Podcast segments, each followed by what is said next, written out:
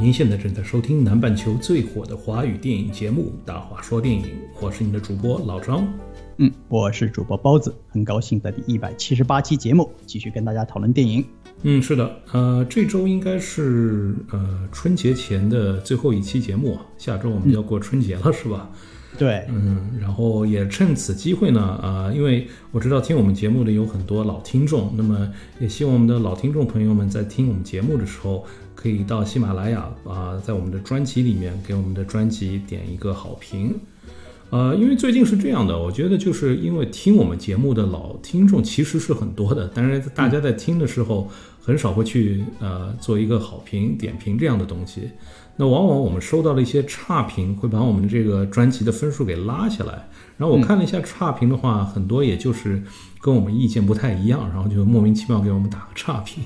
所以希望就是支持我们的朋友们呢，还是能帮我们去打个好评，把这个分数呢稍微拉回来一点儿。嗯嗯嗯。嗯，对，这个有些时候也确实是挺伤脑筋的，因为我觉得很多朋友就是养成了这个听节目的习惯，每期出来之后呢，直接就听，其实也并没有那种就是呃非常希望能够去呃花一些努力去点个赞一样的。但是在这里就提醒大家，其实，在呃喜马拉雅这种平台上面的点赞，其实对我们节目最大的帮助手段之一。那么如果你们支持我们的节目和频道呢，希望你们能在这里帮个忙。对，其实平时我们也不催大家去做这些事情，但是也是最近因为看了，好像有很多就是。可能就算是杠精吧，一些杠精的朋友不太支持，就是比如说我们点评他们喜欢的电影，然后他们听了有点不服，然后就给我们来打个差评。其实也没什么，对吧？就像我们给电影打差评，有时候也是一样，就是我们真心看法。但是问题是，如果我们的平台上面看上去全都是这些杠精来打分的话，那稍微对我们的评价有点不太公平。所以还是希望可以可以多一些支持我们的朋友们去把这分数拉平一点，是吧？嗯嗯。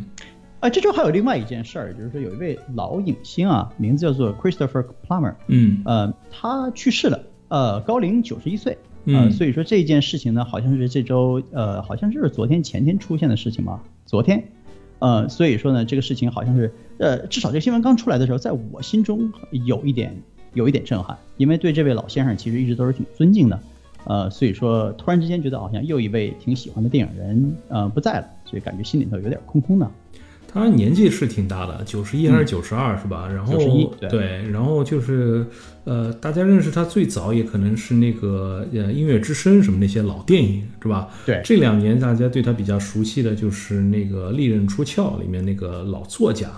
然后在之前的话，那个《All the Money in the World》里面代替了 Kevin Spacey 的那个角色，对啊，也就是上了一些新闻啊什么的，所以大家对他比较熟悉。嗯呃，这位老爷子真的是演了不少戏啊，然后就是，反正我觉得在大家印象中都是很好的。但是就是他去世了以后，我看了一些新闻啊，说什么最早的时候就是在拍那个《音乐之声》的时候，就是整个片场人好像都不是很喜欢他什么的。呃，这个倒是挺奇怪啊，算是一个就是当年一个旧电影。花絮吧，我注意到他其实是一位加拿大国籍的一个演员，嗯，所以说从六五六十年代那个时候一直这么过来，然后就是说一这么多年演电影，特别是这种音乐之声这种就是影响力比较大的电影，他作为一个加拿大电影演员，是不是在这方面就是有一点水土不服，或者是在片场里面有一些就是文化背景上面的差异呢？应该不会，因为美国的话很多是加拿大的演员啊什么的，比如说那个 Ryan Reynolds 啊什么那些都是一些加拿大的。OK，呃，那么的一百七十八期节目，我们讨论的电影是什么呢？请老张给大家介绍一下。嗯，本期我们要聊的一部是叫《蛛丝马迹》The Little Things 啊，这部电影是，呃，也是最近刚刚上了呃网络平台啊，它最早是在那个 HBO Max 上面出来的，然后同时也进了少数的电影院，啊，也是今年就是那个华纳公司作为就是今年的作战计划就是。电影会在平台和电影院同时推出嘛？这也是应该是我们看到的第一部吧。嗯，这片子我看一下，它应该是在美国二十九号的时候上映，就是上个周五。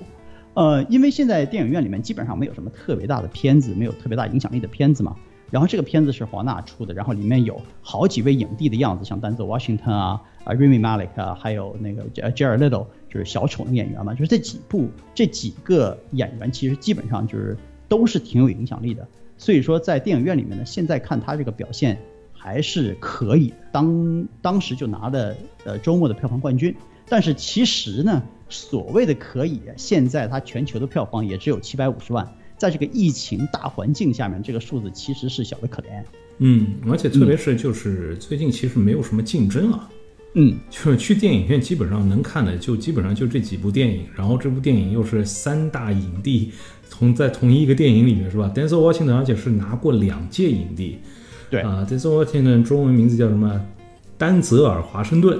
啊，他是八九年的时候通过一部电影叫《Glory》拿了影帝，然后后来又是在二零零一年的时候啊，靠一部《Training Day》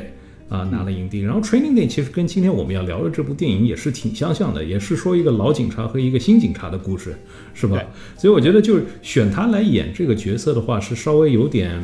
我们叫 typecast。你知道吗？就是这个这个固定性的这个演员，演习惯了的。对对，呃，然后 Jared Leto，嗯，他其实是他不算是影帝吧？因为影帝一般性我们都说的是拿最佳男主角的，是吧？Jared Leto 他拿过最佳男配角，也是那个呃呃 Dallas Buyers Club，对啊，达拉斯买家俱乐部。那二零零一三年的时候拿了啊最佳。男配角还是女配角？男配角，男配不好说，嗯反正拿了那个奖是吧？然后 Rami Malek 呢，也是就是前一年，现在还是前一年嘛，现在已经是大前年了。一八年一八年的那个波西米亚狂想曲 Bohemian Rhapsody 的时候啊，拿了最佳男主角，所以啊，算是三大影帝吧。所以就是说我我就说回前面我说，就是一般人去电影院的时候，现在一看哇，这这个演员阵容肯定会去看这部电影了。但是它的票房还是就是那么少的可怜。嗯，对，主要是因为疫情的原因嘛，所以说其实上映这部片子的电影院本身就不多。但其实美国本土的这个报告的票房呢，还是超过了百分之六十的这个全球票房总额。所以我觉得这个片子的主要呃市场呢，其实现在重就是呃重头还是在北美的。另外有可能就是说，因为这个片子呢，它是在。呃，HBO Max 上面平台上放映啊，所以好像是电片子的宣发方面就相对比较谨慎。这个片子像在大陆之类的这种市场的话，感觉好像是并没有做这个努力，希望能够上映啊什么的。应该没有吧？我看好像就是直接都是盗版平台，到处都是了。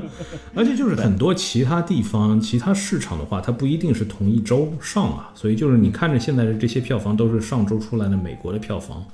啊，这周的什么的可能有别的地方会上，所以就上周主要来说还是美国的票票房是呃为主嘛，就像你说的百分之六十嘛。嗯，对。但是你看这个三大影帝同时出现在这个电影，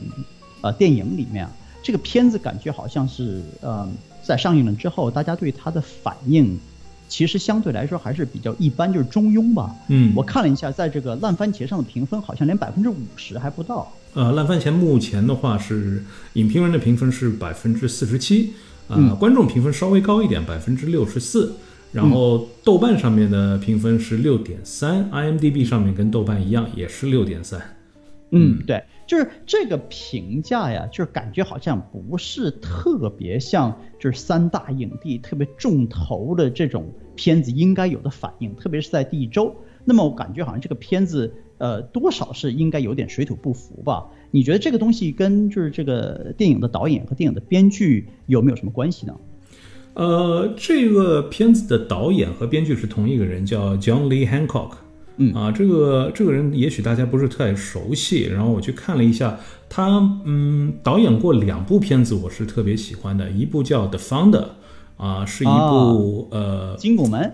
对对对，它是一部伪。纪录片的一部片子吧，说的就是这个麦当劳的这个啊大老板他是怎么起身的这么一个故事。另外一个叫电影叫《Saving Mr. Banks》，差不多的是说那个呃 Walt Disney 就是迪士尼的那个起源人的故事的。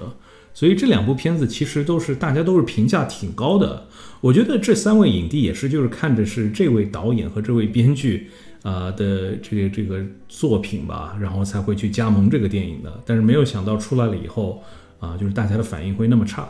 嗯，那这个片这个片子呢，就是这个剧本呢，其实感觉好像是他自己在九十年代写的，然后呢，一直呢都没有得到就是合适的投资或者合适的关注，那么一直到现在二零二一年了才跟我们见面，那基本上就是说几年前才真正得到了定版可以拍出来，那么二零二一年才跟我们见面。呃，这剧本呢基本上就是在抽屉里面待了将近三十年，然后才拍成电影的。对他这个剧本的话，他是在呃九三年的时候，他和那个东木先生啊、他帮东木先生写了一个剧本，然后就是拍成了电影叫啊、A Perfect World》，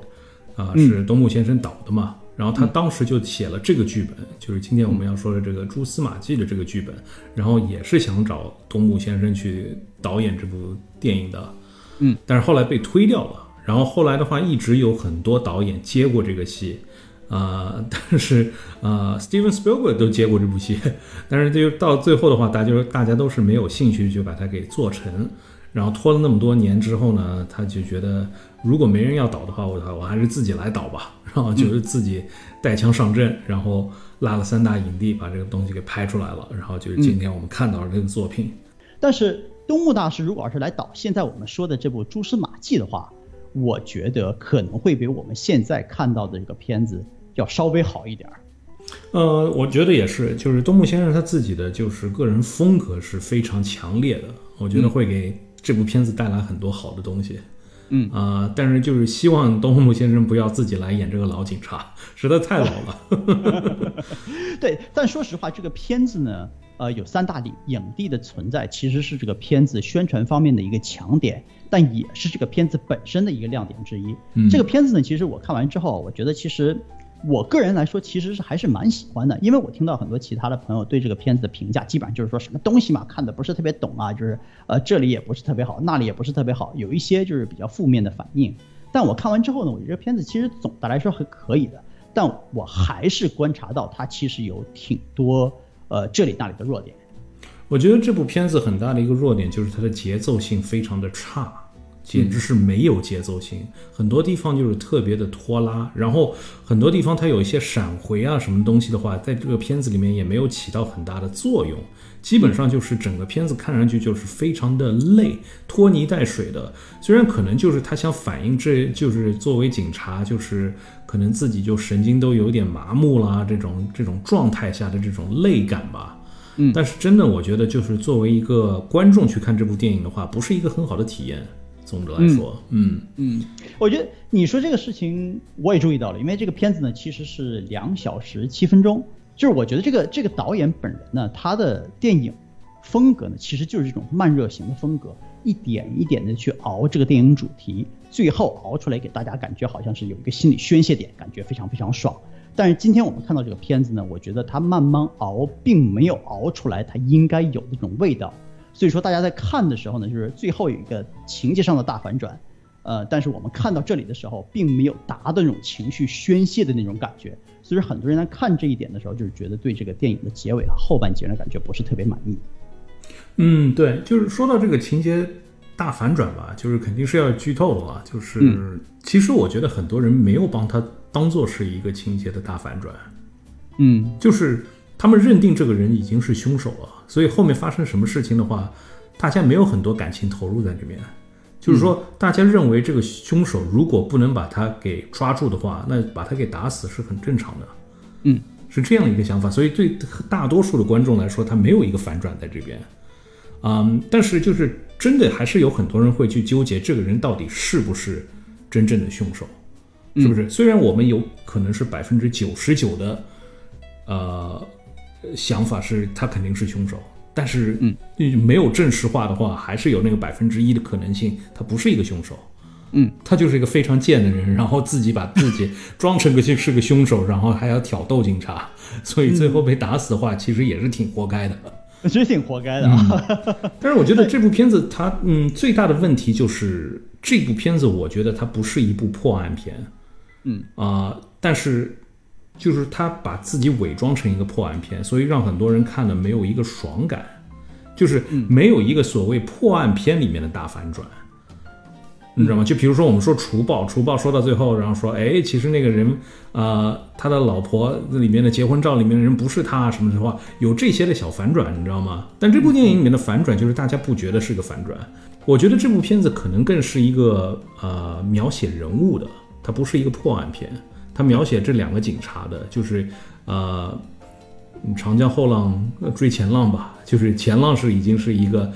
呃已经是一个非常对这个世界已经非常看破了，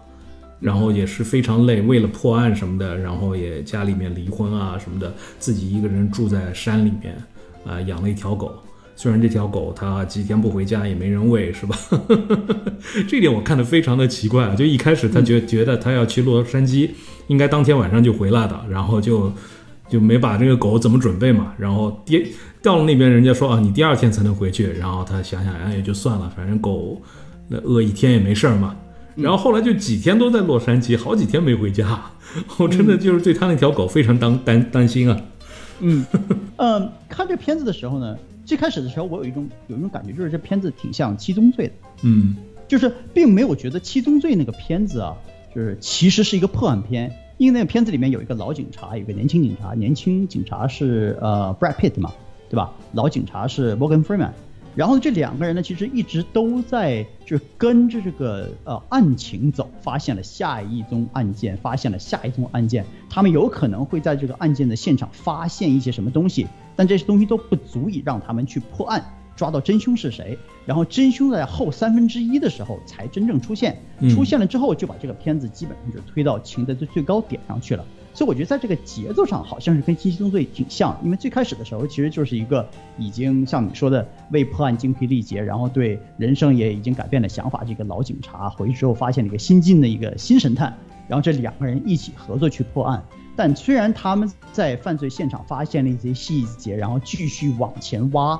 但也并没有真的能够把这个呃犯人能够挖出来给他定罪或怎么样。然后这个犯罪这个罪犯呢，突然之间现了真身。然后跟他们进行了一段斗智，在这里呢，就从七宗罪那个构架里面走开了，变成了其他类型的片子，有点甚至像《沉默羔羊》的这种片子，就是感觉好像是警察警察跟罪犯在进行斗智，但这个片子里的体现呢就是说，罪犯始终是站在警察上风的，所以说这两个警察虽然说他们都是我们呃理想中的神探吧，但感觉在这个罪犯面前完全没有还手之力啊。嗯，对啊，而且就是我觉得他们做出来的一些选择是非常，呃，不合格的，你知道吗？就是不不能作为一个你一个好警察应该做出来的一些判断吧？我觉得是。嗯，所以说就是在这一点上呢，我感觉好像是，呃，喜欢看破案的片子的朋友在这里可能就是觉得也会挺不满意的。就是说看到这里的时候，因为我们在看侦探片子的时候呢，通常都是我们得到。呃，屏幕前面的呃警察得到的同样的信息，然后呢，但是屏幕前面的这些人物呢，应该比我们观众更更就是更聪明，所以他们在这个电影里面呢，会利用已经知道的信息，或者是甚至没有给我们透露出来的信息，他把这个案情往前往前走。那么，即使是他们遇到了非常强势的智力上面非常高超的这些犯人呢，也没有关系，最终呢，还是要破案的，就是。拿出了一个最大的这个就是正义战胜邪恶的这种爽感嘛，但这个爽感这个电影并没有给我们，所以说最后你就是感觉好像投资了很多，最后发现这个这个犯人被突然之间一一敲拍倒了之后啊，就觉得我们我们没有得到我们应该有的宣泄感。所以说，确实不是很舒服。不是，不光是这个，是最后你什么都没有得到。就是那个，嗯，跑步的那个女孩，就是最后一个失踪的女孩，也没有找到。嗯，是不是？那你至少就是说，你把案给破了嘛，是吧？你把这个女孩，你跟我说啊，你找到了，怎么样？那也算是一个交代吧。但这部片里面就什么交代都没有。然后最后他那个老警察还要去买一个假的那个啊发夹，送给那个新警察，就是。告诉他好像是啊，我是在这个人家里面找到的啊，我们这个人是的确就是凶手，我们没有做错什么事，你可以心里面放下了。好，就是假象的去告诉他这个事情，其实只是一个安慰而已。嗯，但是真的就是对我们观众来说，我们没有得到任何安慰，我们心里面任何东西都没有得到，所以就看这部片子的话，不是一个非常有收获的一个片子吧？我就觉得，就是说。你想告诉我们什么？就是做警察非常不容易，他们为了啊我们的治安、我们的社会的这个和谐，啊失去了自己的生活，失去了爱情，失去了家人什么这些东西吗？但是，就是我花了两个多小时，我看着这个东西，我就觉得不是很值。说实在，这部电影我看了一个多小时的时候，我就想关掉了，我真的不想再看下去了。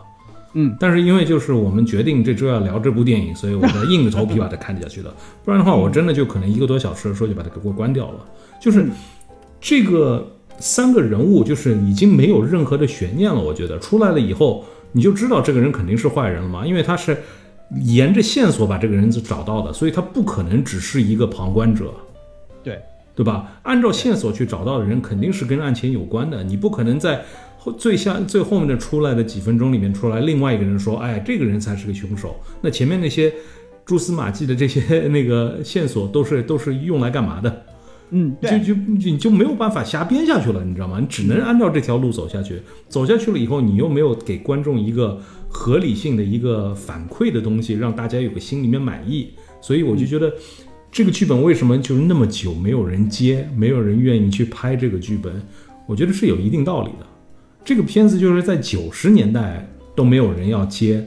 过了这么多年，然后我们有那么多这种破案的这些电视剧啊、电影啊，那么多年这一直出来，有新的噱头的东西，有更多的这种反转性的东西越出越多，那观就观众的胃口也变得不一样了。你现在再拿一个就是九十年代出的这样一个剧本。出来，然后又没有，也没有做什么。我觉得他肯定没有做什么太大的改变，因为整个戏都是发发生在九零年的嘛，所以他还是按照当时的这个设定来做的。所以对我们现在现在观众看了以后，可能都有一定的不满吧。嗯，因为这个故事的构架呢也在九十年代，如果你放在今天的话，这个故事很多地方就不成立了。比如像最后在结尾就是沙斯蒂那一段。后面的警察跟着前面的警察，这个这这个片子里面就不能出现像什么手机啊、GPS 啊这些东西。所以说，所有的推断的这些手段啊什么的，其实也都是建立在九十年代那个大时代上面的。我觉得今天在拍九十年代，就是呃发生在九十年代的故事啊，其实是可以的。但是今天如果你要是说把这个片子呃展现给大家的时候，你前面一段和后面一段。这个没有那种协调统一的感觉，那么这个大家会会觉得很不舒服的，因为像你刚才说的，就是这这个片子呢，其实讲的是两个人物，讲的是一个老警察和一个新警察。那么老警察呢，在当初有了就是自己在判案啊，自己就是呃事业上升阶段，突然之间犯了一个错误，然后呢就是掩饰的这个错误，然后最后在乡村里面当巡警，当了很多年，就是他内心深处其实一直都是为这个。为这个错误而煎熬的，那么就是说，他看到这个年轻警察的时候呢，就是发现这个年轻警察为了侦破几乎是一模一样的案件，然后也慢慢的走向了，就是说，呃，就是怎么说呢，呃，精神病那个边缘吧，就是精神崩溃的边缘，所以觉得好像是看到了自己当年的自己一样，然后呢，就是说，呃，希望能够通过自己的努力，呃，破了这个案子，然后帮助这个年轻警察也，那么这这个矛盾其实是可以的。我觉得最主要的问题呢，就是说它其实是给了我们一个错觉，以为我们在看一个呃高超的，就是警察和犯罪斗智的那个片子，但其实它讲的呢，其实就是那个纸条嘛，就是说呃，No Angel 是没有天使嘛，就是觉得好像说你作为警察，其实像天使一样的人是不存在的。那意思我的理解的话，就是其实呃惩恶扬善的警察其实也会犯错。那么他们其实都犯了几乎是一模一样的错误。那么老警察最后呢，帮这个年轻警察掩饰了就是年轻警察犯的错误，就像当初他身边的人帮煲汤帮他自己一样嘛。然后就说感觉好像是自己其实是还了自己一个愿，这样回到自己家了之后呢，把这些东西都烧掉，感觉好像是心理上的压抑、阴影和压力全部都疏散了。那么人生现在就没有什么遗憾了，基本上就是这么一个故事。但我觉得如果他想烧这么一个故事出来的话，他其实在刚开始的时候应该。应该就是怎么说呢？给我们更多的提示，告诉我们其实讲的是不是这个罪案而警察。现在我们看到了，都以为他在讨论这个罪案，所以说就是觉得感觉好像有点晕嘛。即使你这部片子就是不是一个破案片的话，那我觉得就是两个警察之间的火花，两个之间的这个搭配可以做得更好一些。我现在觉得这两个人之间没有一个很好的火花。为什么有些就是就是这种啊搭档警察搭档的片子就让人就是看得很爽？电影虽然很很烂，可能是那个 Michael Bay 拍的那个 Bad Boys 系列是吧？但是就两个人之间就是怼来怼去，这些火花非常的强烈。就是你可能看四十分钟那个东西，你都不会看累，嗯，是吧？然后再差的剧本，你里面放一段比较高超一点的追车情节。是吧？放一些打斗情节进去的话，这片子一下子就有一个兴奋剂在这里面了，就是你本来是一个很无聊的一个剧本，但是你有些动作性的东西在里面的话，观众看的时候，他至少有些东西可以去刺激他的神经。嗯在这部片子里面就什么都没有。你说这一点，我觉得还真是挺有道理的。嗯因为这个片子里面虽然不是特别适合出现那种什么枪战啊，或者是车战啊之类的，但这个片子因为它描写描写的是就是怎么连环杀人案嘛，就这种杀人狂魔的这种这种案件，所有的尸体呢其实都是非常残忍的被用刀捅死，然后脖子那个地方划断，然后就是女尸死了的。就是它应该可以像什么《沉默的羔羊》一样，给我们因为用案情的这种非常犀利、非常残忍的这种手段，也给我们一个大脑皮层的一个刺激，让我们觉得突然之间精神一振。对，它来点惊悚一点的东西。西。嗯，对对，那么现在就是这个片子相对来说呢，就确实是有点温，有几个地方呢给我们提供了一些呃悬念方面的东西吧，比如说像这个 Joe 这个老老警察，呃，通过一些呃把戏嘛，把这个就是嫌疑犯呢调开了他自己的家，然后他跑到屋子里面去摸，希望能够找到一些证据啊之类的。那个地方感觉好像是有一些悬念，但这个悬念和压力感其实也不是特别大，所以说感觉好像这个片子总的来说就是比较温。我这支片子还有另外一个问题，就是说像你说的老警察和新警察他们之间应该有一些碰撞。现在我们看到呢，就是这个片子这个案子啊，基本是老警察在往前推，这个所谓的年轻神探啊，他也没有任何显示他智力的地方。嗯这个人上来就是已经濒临崩溃的边缘了吧？应该就是这样，就是好像是片子里面给他提供了两个两个机会，一个机会呢是说半夜的时候他老婆起来发现他在外面坐着一个人不睡觉，眼睛就是瞪着；另外一个呢感觉好像是他坐在去游泳池前面，自己两个女儿在里面玩水，然后喊他，但他其实呢是沉浸在自己的这个思维里面，感觉好像是女儿喊他，但他完全都没有反应，就是这么两个地方。呃，其他的地方就是说，感觉好像是他也并没有觉得他真的是精神快要破产那个感觉。然后呢，就是他也并没有真正为这个案件向前向前推呢做什么真正的贡献。他唯一做的事情就是说，最后拿着个枪跑到人家嫌犯那个车里面去了。那地方我看我真是觉得那决定有点傻逼啊。而且他人物性格一出来的时候，给我的感觉是一个，他是一个非常高傲的一个人物，是的，对吧？就一开始说、啊，我没有时间，就是告诉你你的车要调动一下，因为你挡住我的车了，我没有时间做这些事情的。然后那个记者发布会上面也是一个非常高调，好像就是很自信的这么一个警察。突然之间，你告诉我他也是一个，其实他是非常重视这些案情的人，他是一个非常呃有正义感的这样一个人，那我就觉得他性格稍微有点碰撞了，而就是这个矛盾就没有了。因为一开始就是他举报了他的车啊什么的，其实两个人是有一定矛盾的。那这个矛盾可以在整个剧情里面一直延续下去，并没有。对，嗯，而且就是就是他骗那个人去酒吧去吃饭的时候，他明明可以就是他真的就去赴约，把那个人缠住在那边，对对吧？然后让这个老警察去他家里面搜，这是完全可以执行的。为什么他不去呢？然后他去了以后，这两个人在酒吧里面对话的话，又有一些语言上面的这些艺术上上的这些东西，又可以展现出来，这边就错过了，没有意思了。嗯，对，而且就是他们两个人在呃最开始并没有就是怎么说呢，同心协力去破案之前，或者甚至在这个同心协力破案的过程中，两个聪明人相互之间不服对方，希望能够就是呃多多少少压倒对方一点点。这种矛盾也并没有完全利用出来，有些时候就是说，你看我发现了这个东西，你没有发现吧？然后对方就会说啊，你看你还没有发现这个东西，我发现了，对吧？就这种矛盾呢，其实嗯。呃，应该是让我们观众看起来会很有意思的，也会给这个片子增加一些呃幽默感和两个人之间关系的张力。但是这些东西都没有。其实我觉得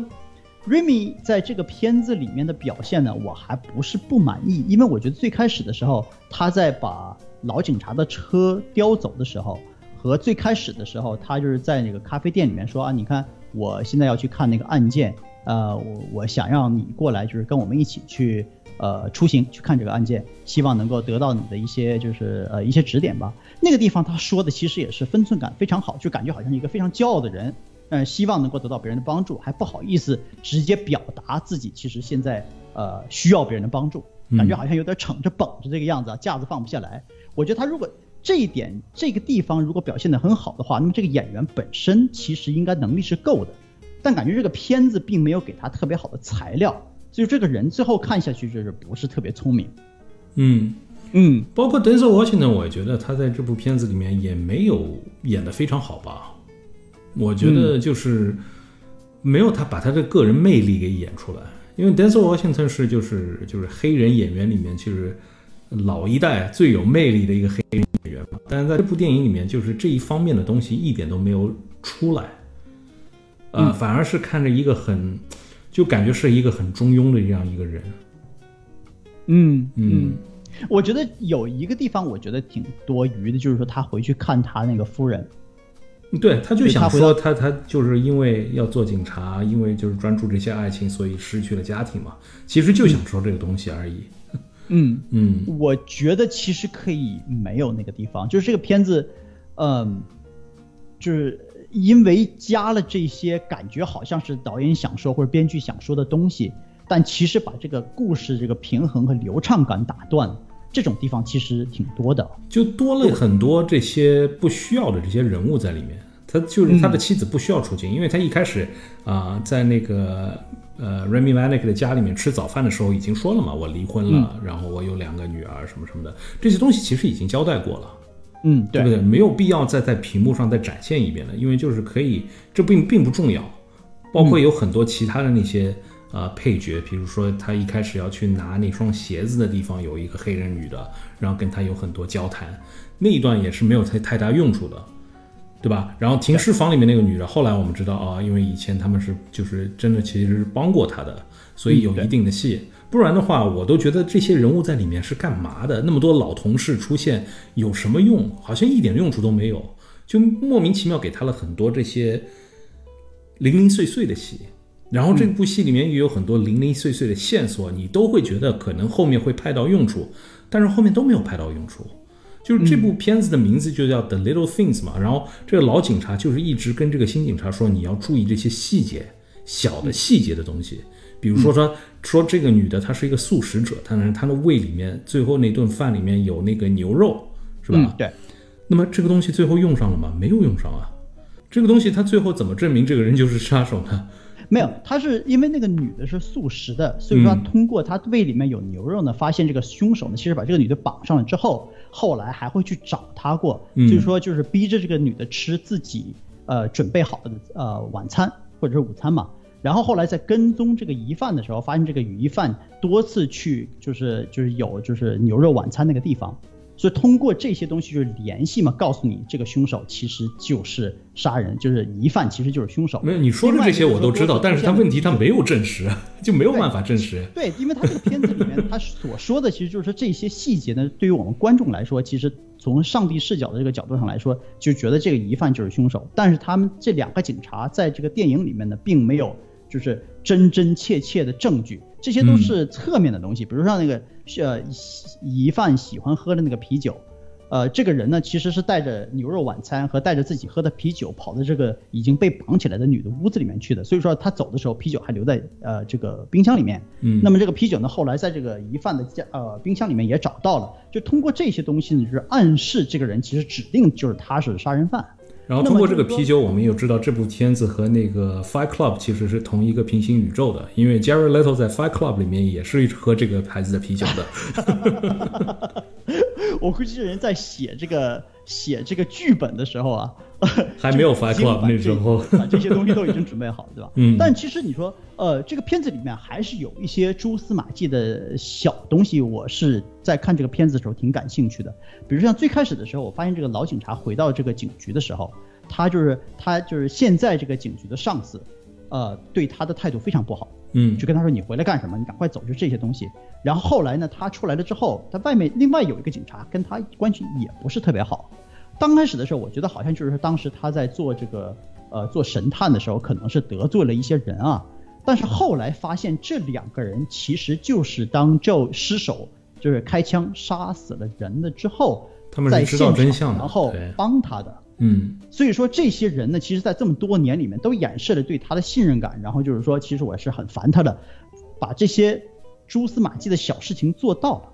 所以说，当这个老舅回来的时候，发现这些人呢，感觉好像在我们面前，这些人对他关系都不是特别好。就这些东西，在这个片子里面，其实埋了很多这些小线，比如说像这个警察，就是舅呢一直以为这个嫌犯其实也是当年他没有破的那个案子的那个犯人。嗯所以说呢，就是他在后期在自己请了假，然后来破案的时候，他多次潜入到这个凶手的家里面什么的，他穿的都是那个蛇皮那个靴子，就是那个呃，就是让人家一看就永远不会忘记那个鞋子。他故意穿这个鞋子，还把这个鞋子后来留在那个疑犯的屋子里面。那意思就是说，他其实死活也是要把这个案结在这个嫌疑犯的人身上了，要栽赃。这些东西呢，就是你看的话，你也有很很容易就是错过去的。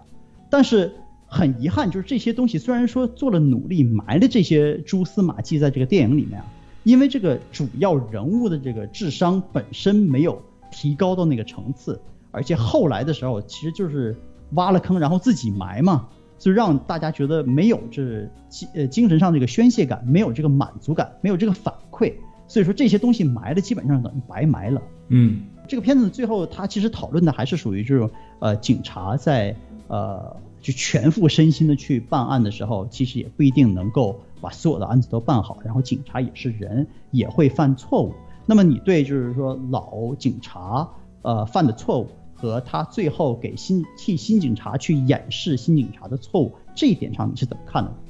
我没有很大的看法，因为就是这两个人物并没有，就是对我作为观众来说，我并没有对这两个人物有一定的就是感情投入，嗯所以就是最最后这两个人有多崩溃，跟我一点关系都没有。他们两个要隐藏这件事情，我就说啊，你们隐藏好了，反正这个戏里面其他那些警察我也没有。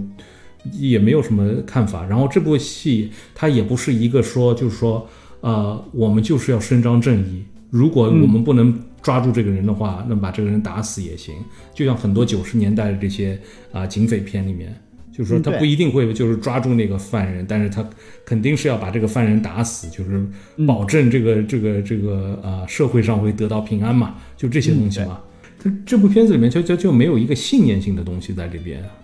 你知道吗？就是说，如果他一定是一直在信念，就就宣传这个信念性的东西，然后最后为了这个信念，然后去做了什么，然后得到观众的肯定的话，我觉得大家对这部片子的反应会截然不同。是，我觉得你说这点，嗯，挺对的。因为有些时候我们会看到那些片子，就是觉得好像是法律啊这些东西条条框框的这些东西，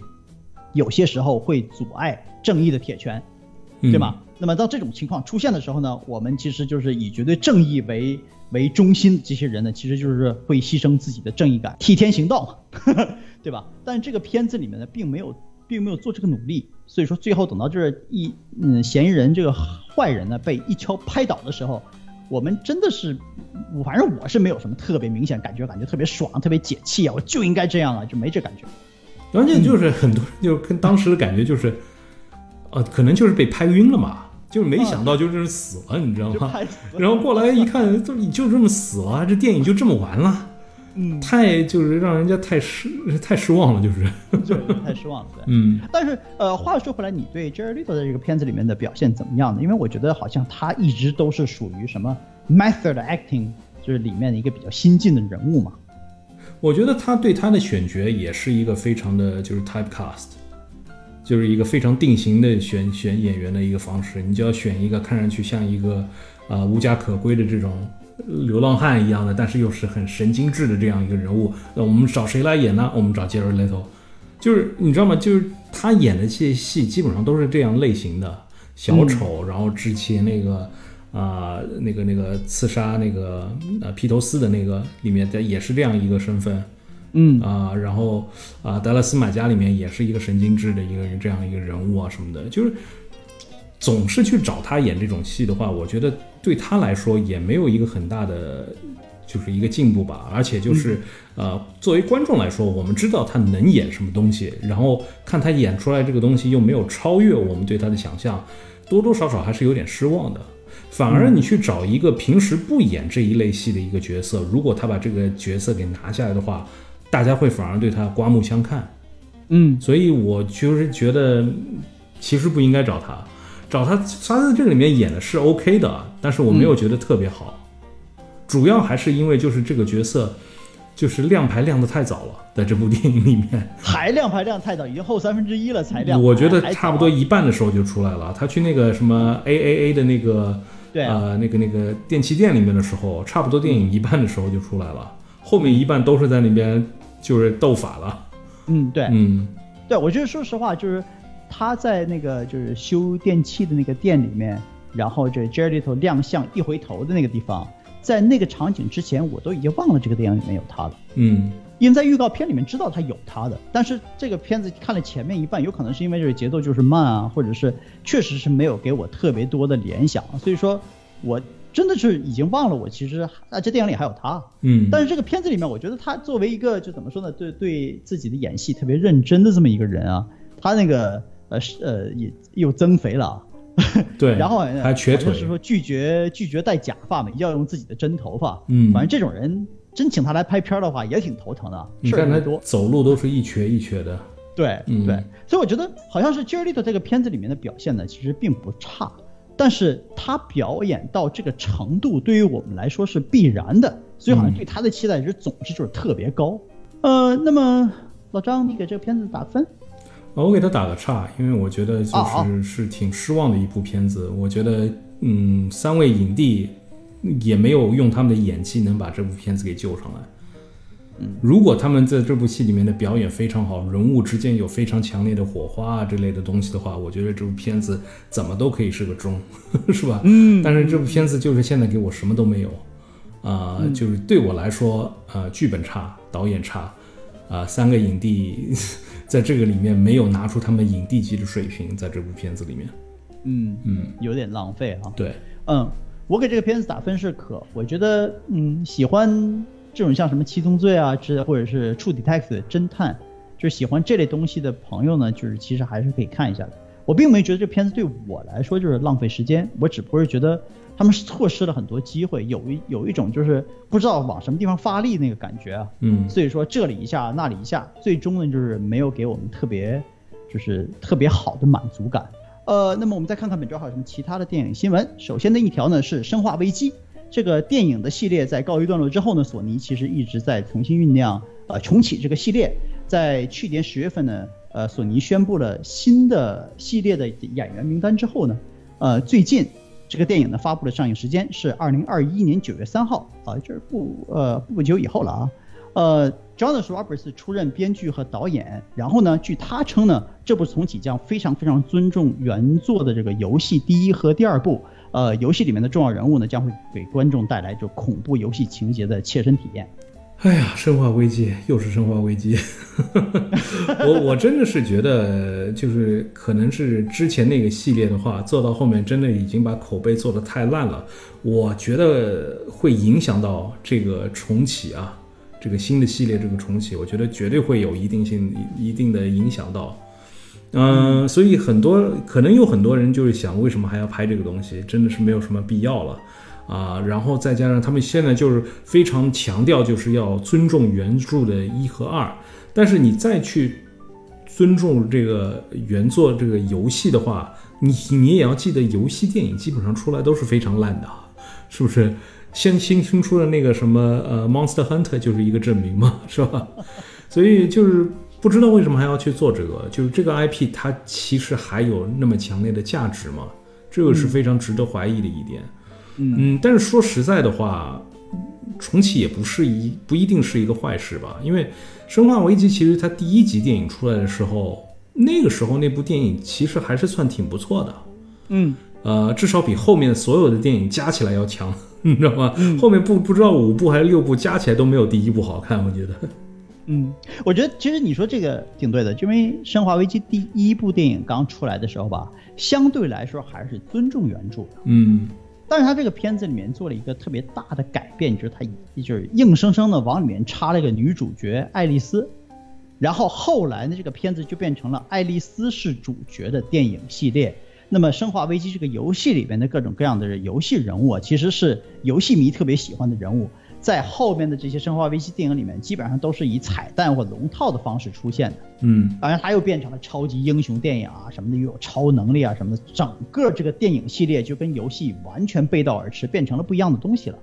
那么就是大家其实看《生化危机》电影一步一步的出来呢，那么哎六部电影、七部电影加在一起，一共才是一 billion 左右的全球票房啊，就说不上好，但也说不上坏这么一个这个非常尴尬的位置。嗯，他们重新做了这个呃，就是 Monster Hunter 啊，就是怪兽猎人啊，做的是一模一样的事儿。嗯，就是这个游戏里面的人物什么的哈，其实，在在这个电影里面都有出现，有一些就是呃看得到的东西，但是硬生生往里面又插了一个爱丽丝。然后以后如果继续做这个片子的话，又是以这个新的爱丽丝为主，然后游戏里面其他人物出来跑龙套，把这个整个这个电影系列做的跟这个游戏就又背道而驰了。我觉得这这个这个导演先生就是一一贯的这种手段啊。呃，说回《生化危机》的话，《生化危机》在嗯去年二零一九年的时候，它的第二部就是最成功的那一部呃游戏啊，呃做了一个重做。把整个这个图像啊和就是整个这个游戏的，就是里面内在的东西啊，重新更新了一下，做了一遍。呃，我没有玩那个游戏，但我看这个网上有一些过场动画和整个这个游戏的过程，我都看了一遍。我觉得其实这个重做是很成功的。那么二零二零年呢，出了就是第三部游戏的重做，同样也是挺成功的。所以我觉得最近呢，索尼和 Capcom 可能是觉得《生化危机》这个这个 IP 啊，好像是重有了新春啊，感觉好像是。还是有一定价值可以重新利用的，嗯，就像你说的，我觉得重做的话可能是一件好事。如果他真是把这些游戏迷，呃，带回到当初游戏这个环境里面，如果这个电影要是做好的话，是可以达到这个效果的。我觉得对于僵尸片爱好者来说呢，不是一个坏事。OK，那下一条新闻呢是《神奇动物三》在经历了 Johnny Depp 大反角换人之后，再次因为疫情原因耽搁。据华纳影业确认呢。呃，电影里面的一位摄制组成员被确诊为新冠阳性，目前正在隔离中，导致摄制工作的全面暂停。华纳并没有透露到底是谁被确诊了。呃，这个人应该是挺重要的一个人物吧，是吧？就是如果只是一个可能是后面搬箱子的一个人啊什么的，应该没有这么大的一个影响力吧。嗯，但是就是呃，跟上一个新闻同样一点就是。神奇动物这个 IP 真的有这个价值吗？就是这个这个片子其实它开拍也没有多久，因为一一直就是一开拍就出什么事，一开拍就出出什么事。其实这部片子现在还没有花太多的钱，我觉得是不是有必要就是不要再拍下去了？故事你要说完它的话，还有两部，这部完了以后还有两部才能说完这个故事。但是这个 IP 现在已经臭得很厉害了。首先，他的那个作者 J.K. Rowling 现在是被就是大吐槽的，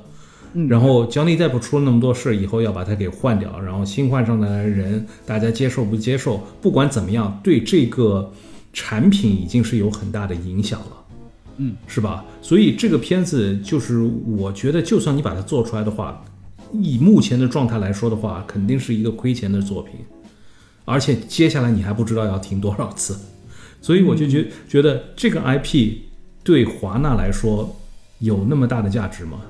因为我知道好像现在好像就是华纳准备要重新把哈利波特要拿出来啊，想办法赚钱了。所以如果把哈利波特要拿出来的话，这个神奇动物它还有那么强的价值吗？我觉得神奇动物它的价值所在就是因为它和哈利波特有一定的联系性，对对不对？但是如果你真的把哈利波特拿出来的话，神奇动物你还需要吗？我就真的觉得就是不要再花这个钱了，真的没太大意思了。嗯嗯，我觉得神奇动物这一二三四五啊，真的是挺长的。嗯，因为像我们以前已经说过的，神奇动物本身它又不是一部小说系列，它其实就是一个怎么复现式的这么一个读物，感觉好像就像一个目录一样的。所以说这个东西后面本身就没有特别多的就是故事啊、人物什么的支持。那么现在一定要把它炒成一个五部的电影。就是一个非常鸿鹄之志的那么个东西，呃，就好像，呃呃，就是《指环王》特别红了之后，然后他们就把这个《霍比特人》也拍成了那个三级电视嘛，但是三三级电影嘛，但是三级电影就觉得特别空，因为它本身其实就是一本书，《指环王》是三本书拍成三个电影，《霍比特人》是一本书也拍成了三个电影，就觉得每个电影里面其实都没有足够的东西。神奇动物三的话，我觉得其实最好就是走现在特别流行的这个路，把它直接就变成电视剧，对吗？这样你就是呃拖多长啊，慢慢讲啊，这些东西都没关系。摄制工作暂不暂停呢？我觉得其实问题也不大，或者是干脆就是因为好像说话哈利波特他们打算用这个 IP 赚钱的话，好像也是想要走电视剧系列这个路线。如果走这个路线的话呢，神奇动物三真的就是其实就是没有什么必要。OK，嗯，第三条新闻呢是迪士尼官宣与 Ryan Coogler 大导演啊签下了五年的独家合作协议，由 Coogler 扛旗为迪士尼制作关于瓦坎达主题的系列电视剧。呃呃，Ryan Coogler 是第一部黑豹的导演呢，他的第二部黑豹其实也正在制作之中。呃，据悉呢，这个五年合作计划还包括呃 Coogler 本人自己有的一个制作公司，名字叫做 Proxy Media，与迪士尼的其他分支合作，呃，制作其他的电视节目。嗯嗯，因为这几年的话，我们看得出，就是迪士尼现在就是大力的在给他们的这个网络平台 Disney Plus 在做这些电视剧的东西啊，包括星战的，包括漫威的这些东西。啊，所以我看这个 Ryan Coogler 就是签五年的话，就是应该是不光是导这个啊 Wakanda 这个系列的电视剧，是吧？应该就是星战的话，他也会参与参与一点，然后可能还有别的作品会也会让他就参与在这个里面。但是，嗯，我想说的就是在这个阶段，对于 Ryan Coogler 来说，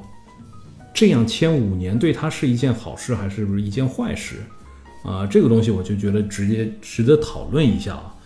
就是如果你签五年的话，你基本上就是在这这些范围里面活动了，你的创作空间就变得非常的窄小了。那同样我们看就是 Chloe Zhao 是吧？因为现现在就是话题比较热的嘛，因为他要做那个永生族，然后现在出的那个一部电影的话，也是就是今年奥斯卡挺火的嘛。对，然后他接着好像也是这两天的新闻，他就接着就是拍那个呃吸血鬼的一个电影，就是因为这个隐形人就是去年特别火嘛，一下子就是那么小的，就是拿一个沙发里面找出来的钱拍了一部那么好的一部作品嘛，所以现在就是要想用同样的方法去拍这个吸血鬼的这个系列，Dracula，吸血伯爵，啊，拍这个系列，所以就是说，你看那些导演的话，他又可以跟这个公司做，又可以跟这个那个公司做。他的活动范围就非常大，他可以做不一样的作品出来。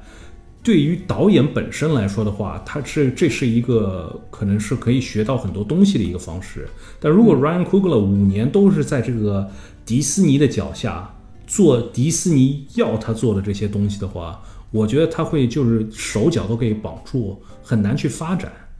啊，再说回就是我们比较熟的迪士尼下面的那个啊，Taika Waititi。是吧？他跟我提提的话，我们也是看到他做完《雷神》以后，他去做那个《JoJo Rabbit》，也是跟别的公司做的。然后他就是可以走不同的路线，可以就是一边又做这些大漫威的电影，一会儿一边又可以做这个呃奥奖的电影，都是非常成功的。嗯，所以我觉得就是 Ryan Coogler 现在就是那么急的跟漫威呃跟迪士尼签下这个。五年的独家合作的协议，我真的是觉得可能是把自己的手脚给绑死了。呃，我觉得这个片，你你你说这些都挺对的。但是如果 Ryan Coogler 是一个追求进步、追求自己的磨练和成长的人物，那么这个决定呢，绝对是有可能会束缚他创作方面的手脚，对他的成长呢有一定的约束。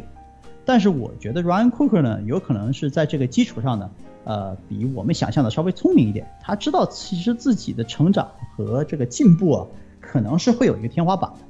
那么在这种情况下，他就是签了五年的合同，基本上就是五年的盒饭。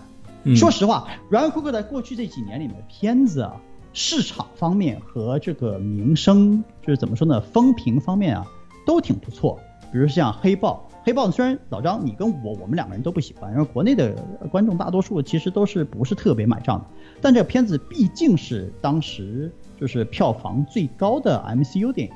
嗯，对吧？然后呢，后来他又做了，呃，就是他那之前他还做了一个就是史泰龙的那个 Creed，呃，就是最后面那个电影，就是呃拳击的电影。那个片子呢，虽然我们看完之后也觉得其实味道一般，感觉不怎么样。但是呢，在好莱坞那边呢，感觉好像是评价也相当高，就是，就是他的片子呢，对于我们来说质量都挺一般的。但是，就是现在来说呢，因为有这什么黑命贵啊这类东西，谁也不会说这黑人导演的黑人的片子不好。所以说呢，他感觉好像是也一直都事业风挺顺的。包括他的黑豹的第二部，是因为男主角突然间就是就是就是黑豹演员不是去世了嘛。所以说呢，大家可能会在这个基础上呢，都会对他《黑豹》第二部有一个就超超未支持的这么一个心态。所以我觉得黑豹的第二部绝对不会失败。但是我觉得他的片子也确实的每一部都是挺过誉的。那么对于他来说，如果他心里头其实明明明就是知道，如果黑豹一他没有得到什么奥斯卡奖项的话，以后他的水平也就是在这里的话，那么连签五年其实就是图安逸喽。对于他的成长，对于他变成一个就是真正呃有有建树里程碑式殿堂式的电影人来说，可能不是一个特别好的决定。但是可能是就是觉得好像是瓦康纳其实就是他的饭票了。如果要是他就是在这个时候就已经觉得他可以拿一个长期的饭票停留在瓦康纳这个主题上的话，那么我觉得他其实从最开始的时候就不是一个特别有志向的导演。